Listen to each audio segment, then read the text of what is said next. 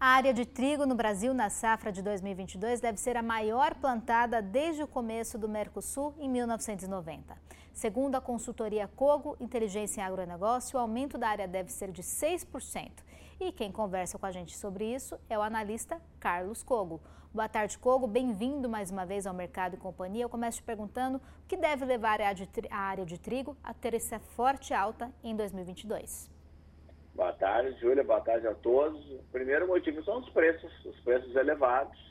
Nós já vimos com preço elevado desde o ano passado, agora com esta, esse imbróglio, conflito Ucrânia-Rússia, os preços subiram ainda mais. O preço do trigo em Chicago acima de 8 dólares por bushel, os preços do milho próximo de 7 por bushel. Esses duas, uh, dois produtos eles têm preços correlatos, então a gente tem uma tendência que os preços sigam elevados. É, é uma área hoje estimada, nós vamos chamar o gráfico, nós preparamos aí, estimada em 2,9 milhões de hectares, pode chegar a 3 milhões de hectares, tranquilamente, pois uh, uh, o produtor está bastante entusiasmado com o desempenho do trigo né, nesta próxima temporada, dado o resultado que ele teve no último ano. E, na última vez que chegamos próximos dias, foi exatamente no momento que nós consumimos 3,3 milhões de hectares, a partir daí a área parou, começou a cair, chegou até 1 milhão de hectares em 1995 e só foi se recuperar mais recentemente durante a pandemia. O preço internacional do trigo ele acumula uma alta de 30% nos últimos dois anos de pandemia e aqui no Brasil o trigo acumula uma alta muito forte, de 80% nesses últimos dois anos de pandemia. Cogo, com esse cenário, como é que fica a oferta de trigo aqui no Brasil? Pois é, ainda assim o Brasil não, não mesmo produzindo o que deve produzir, se tudo der certo, não vai para climático, 9,6 milhões de toneladas, ainda teremos que importar 6 milhões de toneladas para atender um consumo hoje que está na ordem do Brasil próximo de 13 milhões de toneladas. Lembrando, Júlia, que nós ainda exportamos, no ano passado, 2 milhões de toneladas e em 2022 devemos exportar mais 1 milhão de toneladas. Então, ainda assim, teríamos espaço para crescer muito mais a área no Brasil, porque o consumo já beira 13 milhões de toneladas.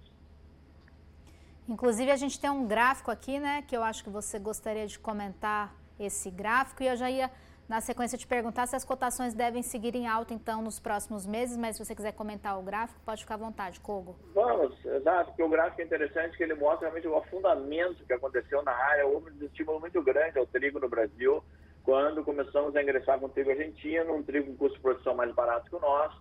Aí veio a alta do câmbio, depois veio a pandemia, a tecnologia no Brasil melhorou, sementes, variedades, cultivares, tudo melhorou, produtividade média. Então o trigo brasileiro passou a ser competitivo. Vale mais a pena produzir no Brasil do que comprar o trigo importado. Isso que é importante. Por isso essa alta que estão vendo aí, uma escalada da área e também da produção, que significa que nós estamos também com a produtividade crescendo chegando a uma média projetada para esse ano de 3.300 quilos por hectare.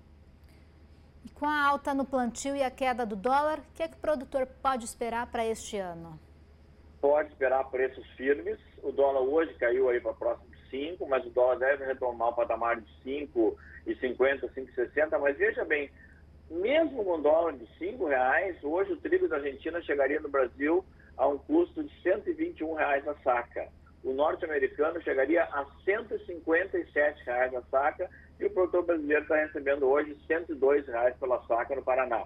Ou seja, mesmo um dólar de 5 ainda é caro importar. Há mais espaço de alta no mercado interno e se o, se o dólar voltar a subir, então o preço vai se tornar ainda mais atrativo do que já é hoje. Cogo, muito obrigada pela análise. Uma ótima tarde para você. Até mais. Boa tarde, até a próxima semana.